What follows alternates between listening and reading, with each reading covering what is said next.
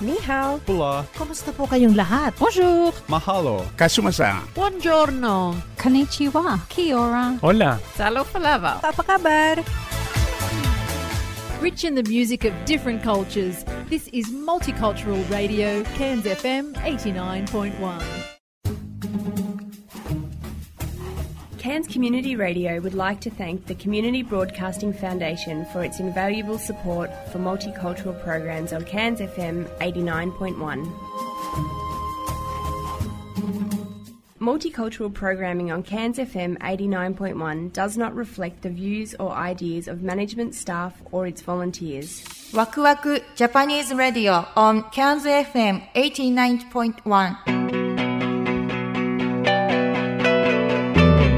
皆さんこんばんは DJ 順ですこんばんは P です。今夜も始まりましたワクワクジャパニーズ・ラディオン・ケンズ FM89.1 よろしくお願いしますうん雨ばっかり降っていますけどもずーっとですよね、本当に。もう週末がひどかったね まあ一回ちょっと晴れもあったんだけどねそうなんですよ。一回、あ、お日様が出たと思ったら、また降ってきたよ、みた昨い日な、ね。はひどかったね日曜日はもうずーっと雨だったからねまあでもま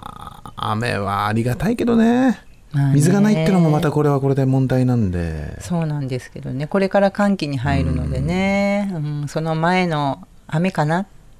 であってほしいな、みたいなまあそうですねそう感じですね。そうはい、うん。まあ昨日はアンザックデーということでね、はいあのまあなんて言うんでしょうそうですね、なんか、あの、パレードじゃないけど、なんか、あの、式典みたいなのは雨の中されたようで。そうでケすアねンズそもうですねははいい、という感じですがはい。えっ、とまあ雨が降るとやはり家の中での活動が増えるということで確かに。結構本をたくさん読みましておおいいですね。最近禅にはまっていてですねもうずっとですよね。そうなんですよまあやっぱりこうなんていうんですかね禅は深いなって思うのとこう調べれば調べるほどどんどんどんどんこうなんていうんですかね知りたいことが増えてきて自分がいかに知らないのかっていうことに感じるという無知の知ソクラテスの言葉あるんですけども はい。どんどん湧き出てきますね。そう無知の知自分がどれだけ知らないのかということを知ることが大切だというね、はい。名言なんですが、うん。まあそのねはい。あのまあその禅の本一つ読んでいるんですが、うん。と同時にですねやはり本読むのは僕は結構ね音楽聴きながら結構読むんですけどあもあ、そうなんですね。久しぶりにまたちょっと新作聞きたいなということで、はいえー新作を買いましたおお「フーファイターズ」全然違う善と思いっきりロッ クちょっとあれを聞きながら本を読むのは難しいかもしれないただこの「フーファイターズ」っていうのはですねあの僕が本当にオーストラリア来る直前にまあ好きだったバンドがですね、まあ、不幸なことがあって解散してしまったんですけど、ニルバーナっていうねバンドが大好きだったんですけども、まあ、そのニルバーナ解散したメンバーの一人ドラマーのデーブ・グロールが1年間沈黙を経てフーファイターズというバンドで復活したわけです。それがちょうど僕がオーストラリアに来て1年目後ぐらいなので確か96年僕の記憶が正しければ96年に、まあアルバムを出したんですね。でデーブ・グロールはそのニルバーナではドラマーだったんですよ。はい。はい、ところがまあ非常に不幸な形でニルバーナが終わってしまったということと、まあ、彼自身がいろいろ考えた挙句ですね、うん。でもやっぱりこう好きな音楽はもう一度諦められないというかやりたいっていう気持ちで、まさかのまあフーファイターズではデーブ・グロールはギターボーカルというおですおね全然違いますね。いやびっくりしましたよ当時は本当びっくりしてまあびっくりしたというかそのねあのデーブのその気持ちというかねあのどれだけそのやっぱニルバーナっていうバンド好きだったっていうことと、うん。同時にねもう一度ゼロからやりたいっていうその強い気持ちがねその決意にねやっぱりまあ感動してんまあでも正直ちょっと大丈夫なのかなっていう気持ちもありました、はいはうい。んなだってプロの世界ですから、うん。いくらそのニルバーナっていうねネンバリウムがあっても、まあドラマーだったので、うん。うーんっていう正直あったんですけどもねまあそあファーストアルバムは実は彼が全部作ったもうそれこそ演奏も全部作ったのにまあ新しく作ったバンドメンバーが、ええーそれを演奏するという形だったんですよ。はいはいはいはいはい、でやっぱりまあ気になるのはね元そのデーブ・グロールが叩いていたドラマは誰がやるんだっていうところだったんですけども、結局多分地元でいろいろこう見てあいいなと思ったバンドのドラマーがやったんですけども、まあ、結局1年でやめちゃうんですよね。うんまあ多分いろいろあったと思うんですけどもやっぱプレッシャーですよね。すごく良かったんですけども、まあそんないろいろあってで2枚目のアルバムの時にまあ多分僕は思うに一番の試練だったのかなと思うんですよね。うんやっと自分で新しいバンドを作ったと思ったら、まあ、それがまたまあドラマーがいなくなってしまったと。ということで2枚目は彼が叩いてるんですよほう全部。そうえっ、とギターもしなギがタらーもそうですね歌も歌いしながらじゃないと思うんだよあねまあもちろんいやそういう意味じゃなくてねうんあそういうことそうそううんだからあのドラムパートは彼が叩いて、でまあもちろんギターも彼が弾いて、歌もやってるんですけどでその時のアルバムがものすごくまあ僕もインタビュー読んですごい厳しいプロデューサーだったらしくてうん何回も何回も何回も何回もやれやれ言われてもうさすがに切れたとか言ってましたけど、本当にいいアルバムなんですよね、うんあのすごくセールス的にも、まあ、ものすごく売れたし、はいはいはいまあそのフーファイターズももうもうね2枚目だったんでねまあいろいろあった中でも、まあ成立的にもあったんですが、まあもちろんドラマがね、はいはいはいはいやるここのままじゃあっていう話ある中で出会ったんですよね、はいドラマーに、うんはい名前忘れちゃった けどなとにかくそのドラマーが今でも今のドラマあーなんあですよそうなんですねフーファイターズのそうへえでその時アラニス・モリセットっていうねあの有名なシンガーがいるんですけど、アラニスで叩いてたんですよね彼がそうそれでもう一目惚れしてうわすごいリズム感がすごいへえまあアラニス・モリセットってどちらかというとまああのまあロック、うんロックもやるんだけど割といろんなパーツやる方なんですけども、まあそのライブ見てうん何でもできるっていうことででラブコールで会ってそしたらその彼もニルバーナが大好きだった、まあ、ニルバーナのもちろんそのデーブ・グロールが大好きだったからもう断られないよねって、ほとんど相思相愛、で組んでで3枚目のアルバムでまあ多分これがねある意味であの今でもほぼ同じなんですよね。あのドラマーもその時のドラマーで、えーギターもほぼその3枚目のアルバムで今夫人が来てるんで、まあそこからが始まりとも言えるってはいるんですけどもはい、そのまあちょっと前置き長くなりましたけどその「スーフーファイターズ」の新作を買いましておいやー最高です ねうんやっぱり年齢的にも近いんですよ多分僕より2つぐらい上なんですよね、デーブ・グロールって、まあ、そういうのもあるんですけどやっぱりね僕ぐらいの世代でああいうめちゃくちゃ元気な、そしてああいった辛い過去をねまあ背負いながらっていうかありながらもこういうアルバムこういう音を届けてくれるということですごい元気をもらいました。ーはいよかったですはいということで。はいまあこれも雨が降ったおかげでのもしかしたら縁かもしれないというちょっと全的な締め で今週のラインナップお願いします。はいわかりました、はい元気にいきますはい、はいえー今週はまず本トーク本トーク、はい、これコはモちゃ本んトークとコモちゃんとトミンゴさんの、はいはそいうで久すね々ですね。はい、そして、えー歴史はい発見歴史発見ですよ、ね日本歴史発見 でした。これはもう本当にねやはりふあのね雨の中歴史にもやっぱり興味がはいいくところですよねはい、はい、そしてアデインザライフ。アデインズライフですねはいはい、よろしかったら最後までお聞きくださいワクワクジャパニーズ・ラディオ on Cairns FM89.1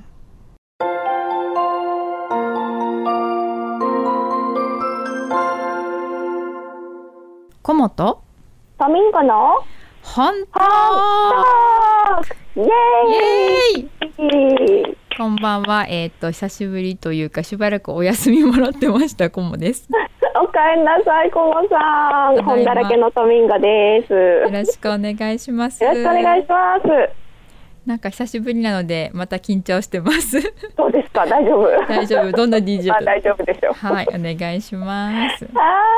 ーい。今日なんか、コモさん、本をピックしていただいたという噂を。噂を小耳に挟みましたか。はいあの小耳に挟んだんですがいません生意気ながら一冊ピックしましたい、。や、楽しみ。なんだ ろそんなハードル上げないでください。ちょっとなんか緊張してきた。 はい。まあ時間もないのでごめんなさいね。あのもったいぶらずにさっさと言おうと思います。えっとですね、えー小説です。えーおみんな大好き江国香織さんおのー「神様のボート」っていう本あですーはい。タイトル知ってます。読んだことない。読んだことない、そうですかあの、そうですねでもう出版されたのはだいぶ昔になるんですけどここですよね何年か前に、確か、N、某 NHK さんでドラあの3日間なんか3話ぐらいの短いドラマにもなったあお話なんですそうだったんね。ですね。はい。はい映像化されているんだ。はい、確か宮沢りえさんと藤木直人さんが出てたかしら。あら、すごい素敵。もう素敵でした。なかなか私好きで、えーそのドラマ自体も見てた見たんですけど、はい。まあその原作ということで、はい。はい、あのこれねいつも私説明する時ね緊張するんですよあんまり言うとネタバレになっちゃうけど言わないと分からへんっていう なんで初心者ですけどはいあのですねまあ本の内容としてはえっ、と、はいあのちょっとこうかかっこいい感じのセリフですけど必ず帰ってくるって言ってあの、うんそういうそう言ってあのなんだろうそういった言葉を残して消えてしまったある男の人おをー待ち待ち続けで会うために転々と引っ越しを続けるあの、はい女性っていうかまあお母さんなんですけど、はいそうお母さんとその娘さんのお話へえ、うんで、そのお母さん役が宮沢りえさんだった。そうなんです。えーなんかすごいもうすでに素敵です。でしょとか言ってうん。世界観がこうなんか感じられる。本当だから宮沢りえさん本当になんか選んだ方本当なんかすごいなと思って適さ役すがのキャスティングです本ね。当てもう適材適所でもう適役、はうんだーい。なと思っててでおーなかなかなんだろうあの江国香織さんの本って、まあ、私結構好きで何冊もよ読ませていただいてるんですけどこう江国さんの文章ってこう結構詩的っていうか、はいなんだろうサラサラサラっと入ってくる感じのぶ文章、あうーん、なはい印象があるんですけど、でまあ実際もうそういうふうにサラサラっと割と読めてしまうんですけどうん。なんかこの本なんかあんまりにもさらさらと読めてしまうので最後まで気づかなかったんですけど読み終わった時にはっって気づいてなんか思ったよりもなんだろうこう狂気じみてるあーなんかあー、なるほどね。なんうか静かな狂気がある本でもちろんなんかあのう最最後までもう文章自体も美しいんですけど、うんなんかその狂気に気づ気づくような気づかないようなっていうなんか絶妙な文文章で、うんす、ごいなんかえー何回も読みたくなっちゃう本ではあるんですよね。あのそうです全全ね体としては、う旅ん、になんかこう気づきそうですよね。そうなんです。だからはわあみたいな。あでやっぱ年齢を重ねるとやっぱもう見方も変わってくるし、そのねあの物がこの物語自体もそのちょっとなんだろうちょっとそのおその男の人にの帰りを待ってるちょっとちょっとく土地狂ってるお母さんとそのそのそばでこうすくすく育っていくあの娘ちゃんうんのその対比の視点っていうか、まあ、それが面白いんですけどやっぱ年を重ねると両方の視点で読めるなっていうのが気づいてああ何て言うんですか、もまあ、もちろんなんだろう年齢的には同じではないんだけどもなんはかいそういう、なんだろう解釈の違いもなんか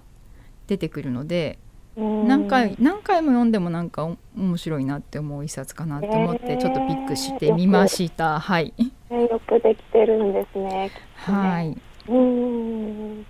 だからなんだろうある種なんかそのティーンネイジャーの子にも読んでほしいし年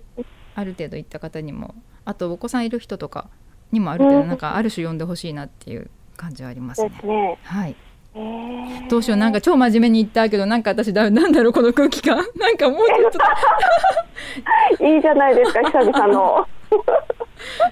いやいやあの私あのこの作品読んだことなかったのでちょっと興味津々で聞かせていただきましはいすいませんなん だろうこのしょうもねえプレゼンた。あでもこういうあのなんて言うんでしょうね雰囲気の小説って今の秋の季節にぴったりですよね。そうですねあのオーストラリア的にはその季節的には多分もうバッチリだなと思ってはい。それもあってちょっとピックしました。あ、嬉しいベでスす。トチョイスです。はい、素晴あらりしがとうございい。ます。まあ私の本は終わりで、あの神、はい神トミンゴ様、本の神トミンゴ様のいやいや、一冊をぜひ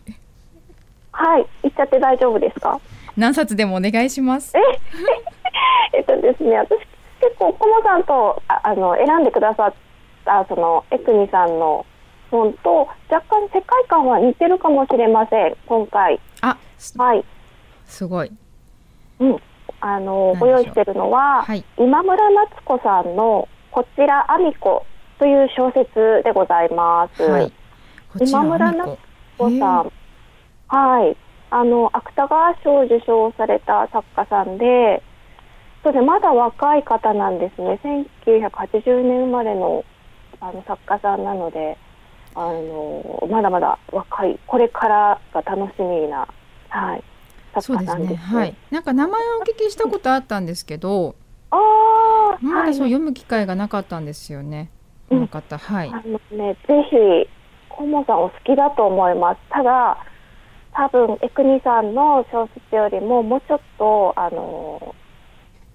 ちょっとこう、チクッと闇が深いかもしれません。なるほどうん、あの闇が深いもの大好きです。ドロドロも好きやったー大丈夫ではい。で、このこちら、アミコは、この今村さんのデビュー作になりまして、はいこれがね、本当すごいです。すごい作品、ガツンと。す。ガツンそうとですがガツンと闇があったんですか。それともなんはかい。内容も内容は淡々と進んでいく感じなんです。はいで特にそのなんて言うんでしょうねこの山があって落ちがあってっていう感じではないんですけどもうそれこそさっきおっしゃってたなんかこう日常に潜むなんかちょっとした狂気とか、うんあのちょっと怖さとか、あのそういうなんていうのかな社会の分分断といいますか人はこう分かり合えない部分はいが持ってる分かり合いたちとか、そういったことを本当にこう説明を詳しくせずに状況だけで読みながら読者が体感していくっていうような小説ですね。なんかすごいはいなんかなんだろう臨場感というかなんかリアルな感じが強いのとかてな。もリアルです、ね今なんか現代社会っていう感じもするし、はい、そうなんですよね。まあ、なんかこう大まかなあらすじというか内容としては主人公アミコというちっちゃい女の子なんですけれども、あのこの子が本当に変わってる子で、変わってる子ではいはい。なんかね自由奔放なんですよ。思ったことをそのまま言うし、でやっぱなんかその純粋な人純粋なことって結構その武器になるというか、なん時々人を傷つけてしまうじゃないですか。そうですね。まあ子供もそうやけど、まあ直球ですからね。はい。でそんな感じで周りの人をね少しずつなんかこうあれっていう感じでこうかき乱していくんですね。はいはい。うんなるうほどん。いやーでちょっとねダークな小説なんですけれども。あやばいすでに読みたいです。こんな感じで、ここ、まこれ以上話すと、ちょっとネタバレになっちゃうかもしれないんで、はい長さとしては中編という感じですね。はい。なんで、すぐ読める作品だと思います。ありがとうございます。はーい。あなんかそっかリアルなでもなんかそういうリアルに引き込まれる作品って面白いですよねなかな面か白いんです。うん出会えないちょっとね、どうなるのかなってワクワク展開を待つんですけど、はいまあね、あれ何も起こらなかったりして、でもなんかその淡々とした文章の裏には、あの、おーっていうようなゾクッとした感覚が潜んでいたり、それをまあ見つけるのが楽しい作品なんじゃないかなと思 います。ありがとうございますなんか私、わはい私が読みたくなってきた読んでほしい、あの、機会がありましたらぜひ手に取ってみてください。はいちなみに本だらけさん在庫ございますこちら今、はい、一冊あります。あ、あこれ、あこれお買い上げ。あお買い上げでした残念大丈夫。あ、在庫一冊ありますよ。お買い上げ OK ですよ。ございますかはいはい。じゃああの、じゃあキープしときます。お願いします でもほらもしかしたらほらリスナーさんが欲しいかもしれないと思ってなんか、はい、わかりました。お願いす。します、その時ははーいはいありがとうございます。はいあお時間来ちゃいました先生早いでございます今夜も早いですね。あっという間ですね。でもよかった。久々にコモさんとのオントーク。とすいませんあのまだまだ未熟ですがよろしくお願いしますこれからよろしくお願いします、では皆様ありがとうございましたありがとうございました。 Waku Waku Japanese Radio on Cairns FM 89.1.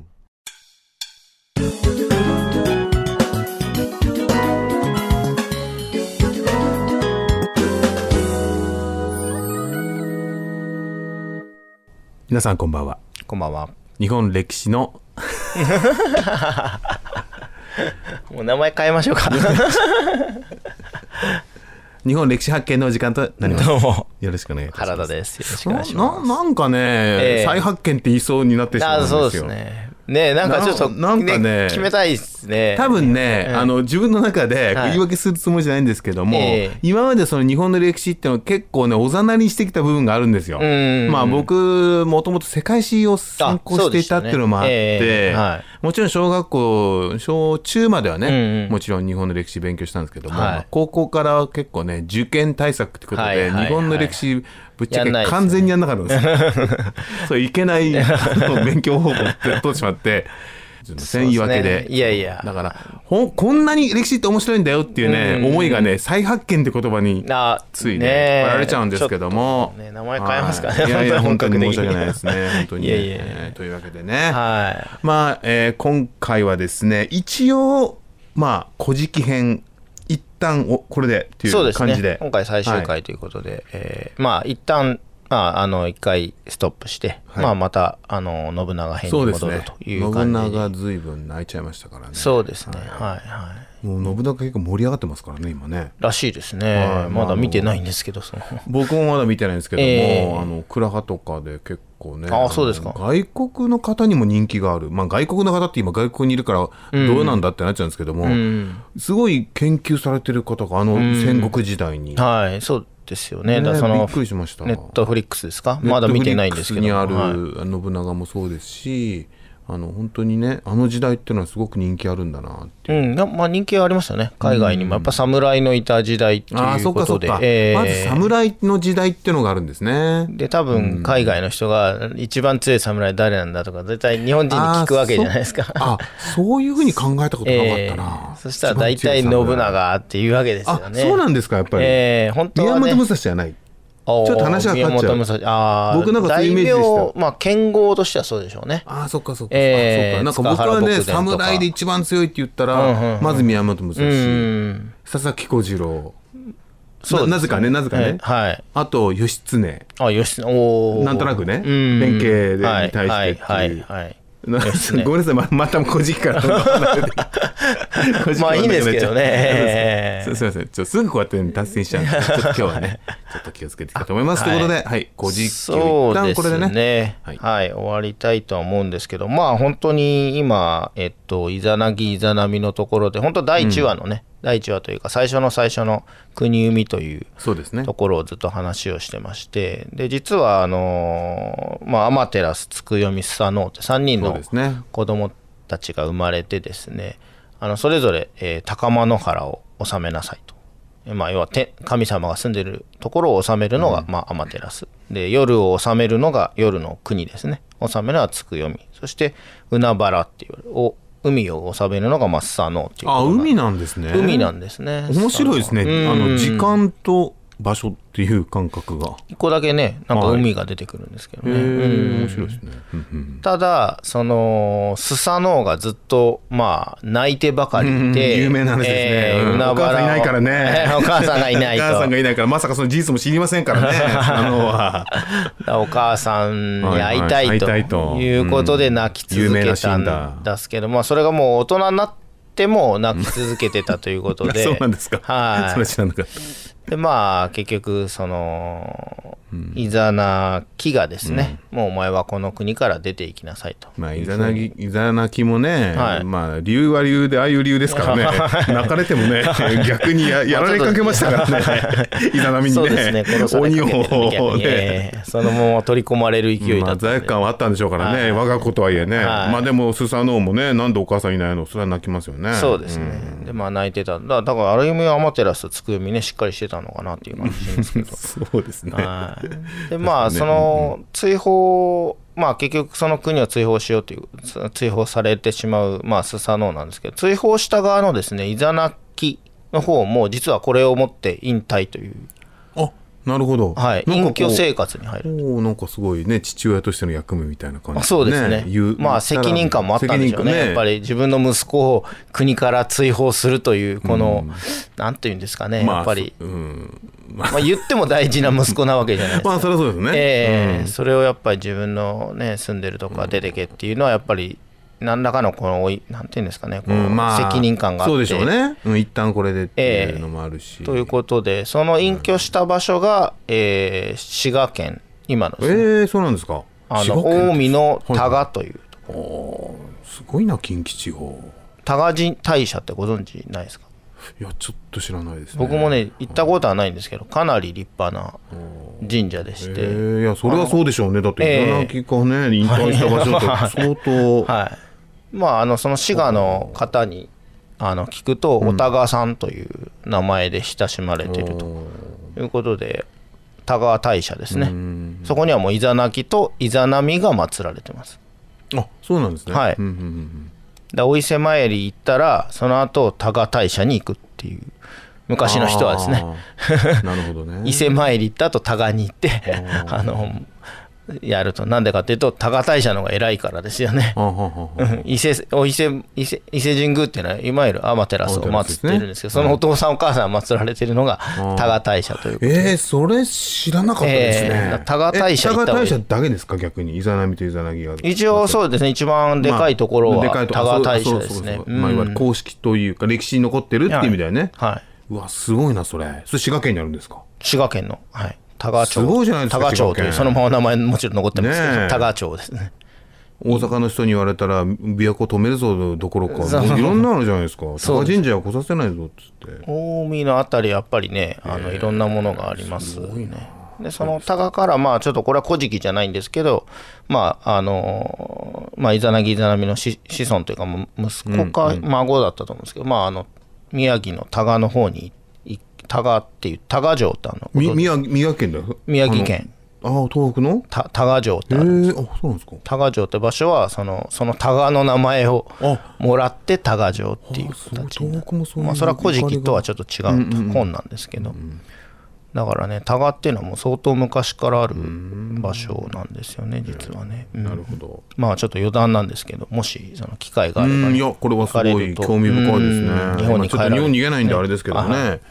はい。日本に行かれた際はぜひという感じなんですまあそこでまあスサノオが結局追放されちゃうんですけど、えまあそこであれですねまああのアマテラスにあの糸まごいを取りにあの天の原天、有名なね高間の原に上がっていくというところで、まあアマテラスただアマテラスが全く弟のことを信用してなくてですねこれまたね悲しい、ね 話ですよね。でそこではあの何しに来たっていうわけですけど、 まいあなかなかになかなかに冷たいお姉さんですそね。うですねまあまあはいはいまあ高間の原をはい。お取りに来たわけじゃなくて僕はただ単に挨拶しに来ただけなんですって言ったんですけど、まあ信じてもらえなかったんで、まあ受け入れをしようということで占いというかですね、のようなことをしまして、えーまあそこでアマテラスは5人の男の子を設ける、うんでスサノオは、え3人の女の子を設けるうんでそれで、えースサノオがその、まあ、女の子が3人生まれたから僕の心は清らかだっていうそこうとなんですね、これね、ちょっとね、 不思議なね、決めか、ね、決め方というかね、はいあの、お互いに何かこう、剣か何か武器を付き合わせて、こう、子供を産んでいって、そうですねその子供によって、そのどちらが清らかかを決めるという、ちょっと理解しがたい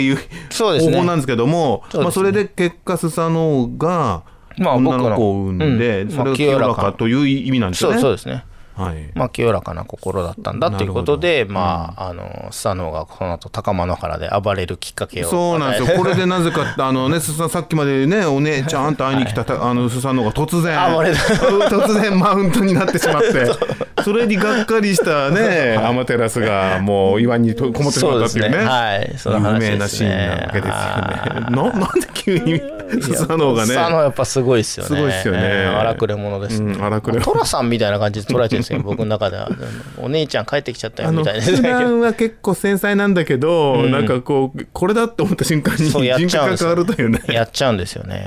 彼は。まあそういうところも含めて愛されてるんでしょうけどもね。 もう愛されてますね。はい、ということで、もうそろそろお時間そうですね、まあ、おはい時間が来てしまったんで、まあ、本当にこれはね、今回もこれで最後と言っても、どうしても脱線してしまう、僕も気をつけたんですけどもね、 ちょっとね。 2時間特番で、まあ、あの僕もあの古事記のお話し会みたいなのもやそうらでさすせてねいただいてますので、またね、随時結構これはえ本当にね、はいぜひあの、ね、原田さんのお話を聞いて、質疑もできますし、はいもっとそうですね細かいお話も聞きますんで、はいぜひぜひあの、ラジオの方でもまたね、折を見て、あのこれあの、ご報告しますんで、はいぜひご参加ください。はいということでえ、ありがとうございました。本当に、まあ、一旦これで、まあ、古事記はいお休みということで、また、はい信長の方に戻りますのそうですで、ねはい皆さんまた次回もお楽しみに。はい、よろしくお願いします。ありがとうございましありたがとうございました Waku Waku Japanese Radio on Cairns FM 89.1.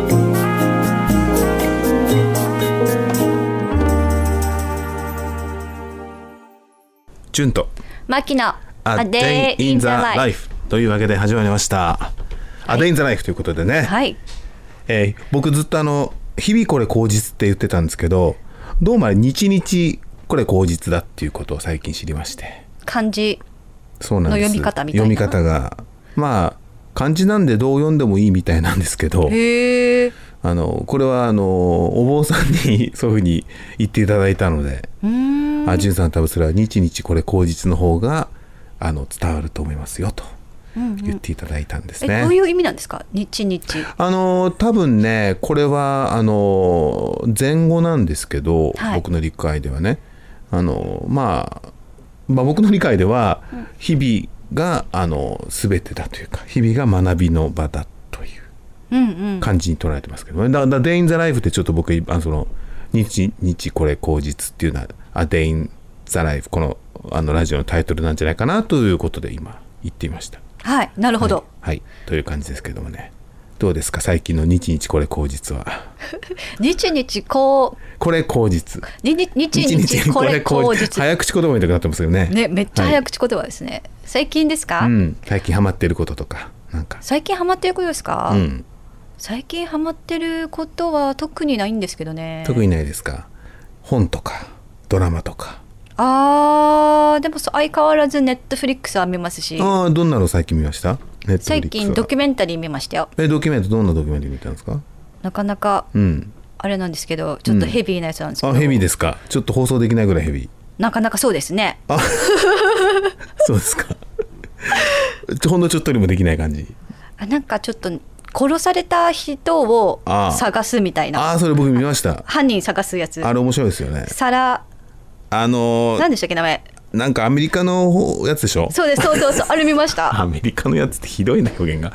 あの多分僕が見たのはえーっとね僕が見たのは今からね多分ね4ヶ月ぐらい前であらそうあのネットフリックス見出した頃に見たんですよねでその時で7話ぐらいしかなかった気がするんですけどなんかあのそういう殺人事件があってそれをこう追っていくってそういう話へですよえね違いますそう最じゃない近飲んです私あそうであ違うバージョンそれもしかしてだと思いますああそうなんだうんうんうんなるほどねいやそういうの僕ね好きだった時期ありますよ本当ドにキュメンタリーですかやっぱりこう殺人事件ってさ怖いじゃんやっぱ、うんうんうん怖いでしょはい、でそれがやっぱりもうねなくなってるわけだからさうん、その言ったらその特に未解決事件ってさうんうんその殺された人と殺した人しか知らないわけじゃないあー何が起こったかみたいな実際何が起きたかって、うんだからそういうものっていうのは興味があったよねやっぱりあだってさそれはほら殺された人にしてみたらね本当のところはどうなのっていうのを知ってほしいだろうなとかさ、うんうんうん思うしさでいろんな検証するじゃんやっぱーうんうんうんだけど何かそこにこう奇跡的な何かがあってさあの大体未解決になってることってあるでしょうんうんうん、本当まなんかそのこの時間の数秒にいなくなったとかさなんかそういうのあるじゃんそうそうそういうのも見た見ました最近そうだからまあ言ったらその、まあ、ある意味で悪運が強いのかなんかわからないけど、うん、ね、奇跡的なあとはその勘違いとかね、うんうんその見た人がそのやっぱりあれってさ目撃者ってさよくやるじゃない、うんうんで目撃者は目撃者でやっぱりバイアスが結構かかるバイアスっていうかね思い込みが結構あるっていうあのね昔見た映画でね「いとこのビニー」ってのがあるんですけど見まし見たことありますないですいとこのビニーって結構面白いあのーまあコメディーなんだけど、うんすごくよくできたドラマでジョー・ペシっていうねあの俳優さんがやっていたもうずいぶん前だけどねもう多分2030年前ぐらいなのかな80年代のそうですね90年ぐらい90年ちょっとぐらいの映画で、うんで弁護士なんですけどすごく弁護士っぽくない弁護士なんですよそのジョー・ペシの役はね、うんうんちょっとちょっといい加減っぽい感じなんだけど実は凄腕っていうか、っていう話へえであとあの「空手キット」って知ってますあ知ってます、うんめっちゃでからもここのテレビでやってません空手あそうなのあめっちゃやってますよ僕もうあ空手キッドはあのリメイクになったんだけどもともとのオリジナルはその1980年ぐらいなんですよ、でその時の主役がラルフ・マッチオっていうねあの人が男のまあそ当時は若い、まあ、美男子だったんだけどそのラルフ・マッチオがその空手キッドってやって有名になったんだけどその今いいとこのビニーの冤罪なんですよもともとへえその冤罪で助ける話なんだけどその冤罪の役がラルフ・マッチオだったへえ面白いんでもしよかったら見てうんうん探してみます、はい、まあそんなのを見るとやっぱりまあ彼は殺人事件か何かの犯人に慕ってあげられちゃうわけ、うんでいや助けてくれっていうんでそのジョーペシン扮する弁護士が解決する話なんだけど、なかなかにねやっぱりあのー殺人事件に間違えられるって怖いでしょこれ。怖いですよねうんねえあのー本当にね、あのーこの間もちょうど僕、まあ、友達と話をしていてその、あの冤罪について話したんですよ。うんうんまあ冤冤罪っていうかこれ実際にあった話なんですけどメルボルン事件って聞いたことありますえー、ないですあないですかあのーこれね多分ね2000年前ぐらいに起きた事件なんですけど、うんえー、と日本から確かねシンガポールかマレーシアちょっと忘れちゃったけどを経由してあーメルボルンに入る人がいたんですね日本人確かえっ、と日本人女性まあ多分50代60代ぐらいかなうんと男性1人、まあ、34人のグループでうんうんもともとはツアーをしてその、まあ、香港かどっか経由してそこで、えーメルボルンにインするそういうツアーだったのね。うんところがあのメルボルンに入国した時に誰かがその経由のね場所でコカインを入れたらしいのバッグにへえ、うんあの知らない人がってことですよねそうそうもちろん知い、らない人、だから多分その経由地でコカインをバッグに入れて、うん出たところを襲ってそれを取るってそういう絵面だったのがあーまあ空港で見つかっちゃったわけね、うんうんそれであの呼ばれ呼ばれたっけよちょっとこっち来てくれってねその3人の人がさ、でもその3人の方は英語全く喋れなかったわけ全く喋れなかったのねへ、うーん、ほぼほぼほぼ喋れなかったわけ、うんうんでそれでいきなりほらこう怖い通されたからさ、まあ、パニックっちゃったんだろうねまず。それであの、まあ、日本語の通訳ついたんだけどその時ついた通訳が結構ねあのガイドさんかなんかであんま日本語喋れない人だったの実は。うんまあ、急遽、まあ、そういう時代背景があったんだけど、うんでそれ実はねテレビカメラに残ってるよねその尋問の様子が。うんでそれ見たんだけどあの要はあの質問するわけ英語で。英語でねあの「あなたは経由地の時にこのねものがバッグの中に入っていたの知ってましたか?」って聞くわけおー英語で。うんうんでそれでそのその人が訳すんだけどまあ訳がちょっとなんかなんか違うんだよねこう「あなたあのバッグの中にこれ入ってたの知ってたでしょ!」みたいな、まあ、ちょっときつい感じの、まあ、訳したわけ、うんうんそしたらまあその時点でもうその女性の人は泣いちゃってて怖くて、うんうんうんでも怖いのとあのそんなことするわけないじゃないかっていうね気持ちで、もうほとんど感情的になっててそれであの裁判あのそのまあうんし上司の英語の人が「どっちなの?」って言ってもう泣いてるわけよ。うんうんで知ってるの知ってないのって言ったら「ノー」って言えば終わりなんイエスかノーなんだけど、うんあのうわーんって泣いててでその訳してる人もなんかちょっとこう感情的になってきて「あなたは知ってたんですかし知ってたでしょ?」って言って、うんそしたらその女の人が「あのそんなのねあの知らないに決まってるでしょってそういう感じで言ったの、うん自分の記憶だと。うん、でこれってやっぱりほらあの、ね、海外長いとさ、うんやっぱイエスノーで聞いてる時ってさやっぱイエスノーで言うべきってあるじゃん、うんそれをさその人さそんなのさ知らないに決まってるじゃないって私は何だと思ってんのみたいに言ったわけようんそれは多分ね分かんなかったの通訳の人があそれで「なんて言ってんの?」っつったら「She said yes」って言ったのよえ怖っめっちゃ嘘じゃないですそかれで20年間刑務所それでもう決まっちゃったんだそうわーそういう事件があったのえそううんうんうんうんうんちったらもうそうなんですよそうこれはもう完璧ごめんじゃあ20年ちょっとねあのごめんもうちょっとちゃんと調べないとあれなんですけどももうすごい長い間け刑務所に入っちゃって、うんでやっぱりその裁判の方法っていうのは結構覆すのは大変で、うんうんうん一旦それで認められちゃったやつを、うんあの覆すと再犯とかねいろいろ手続きが必要なわけですよ。それでまあいろいろあって結局すごく長い時間がかかったところを日本人のコミュニティがこれはちょっと理不尽だということで動いてで僕シドニーにいた時にシドニーの写真家のえっ、と金森真由子さんという方だっけな女性の方がうんそれを題材にしたドラあの劇をやったりとかしてへーそれであの刑務所から出ることができたんですけどもあーまあもう随分時間がうんかかったんですよね。うん、だから冤罪って結構あー怖いしあのやっぱりねその、まあ、僕たち今オーストラリアにいるわけだけど本当に改めてイエスノーって重要だなっていう。うんうんというわけで時間がやってまいりあれ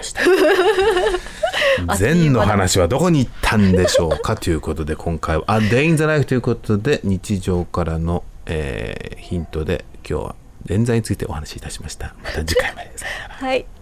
ワクワクジャパニーズラディオ on Cairns FM 89.1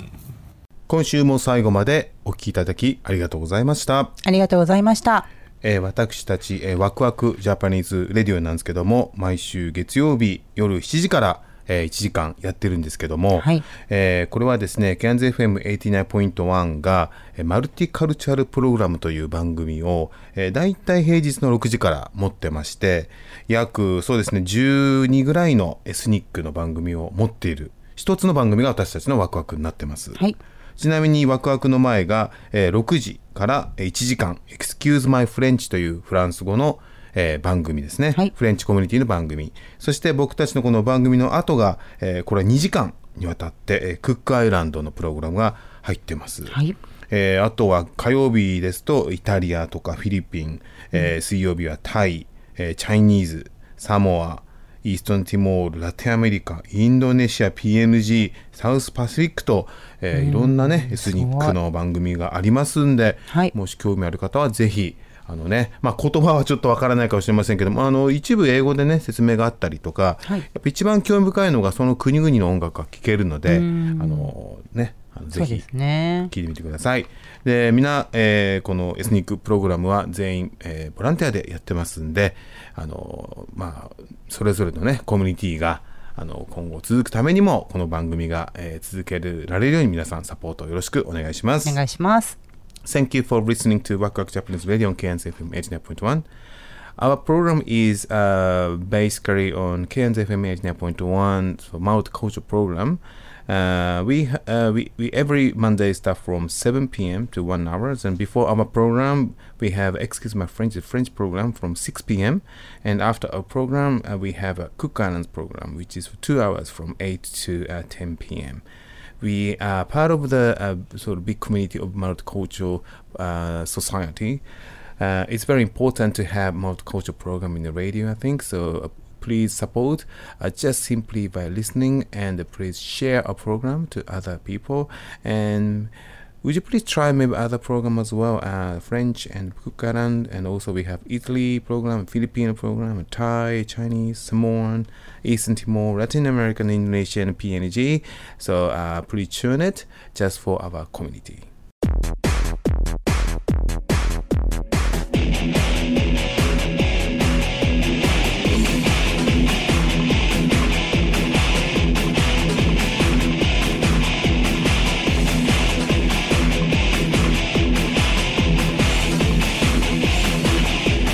Everybody, I want to die.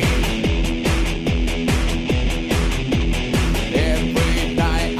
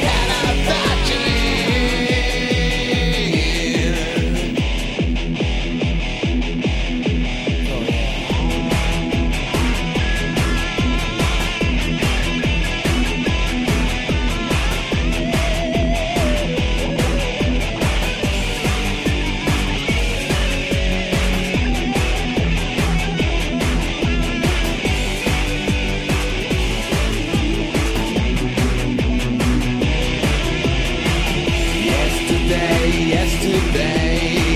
Everyone left me alone. Now I got something I have to return. Yesterday, yesterday, yesterday,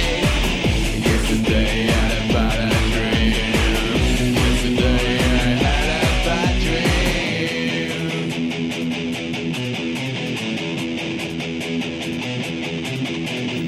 dream. Want to die. I don't wanna die. Don't judge yourself so quickly. I just wait until you're so fine, you're so fine. Take a walk to the place you love. Yesterday I had a bad dream. Yesterday I had a bad dream. Every day I wanna die. Every day I want to die. Every day I want to die. Every day. I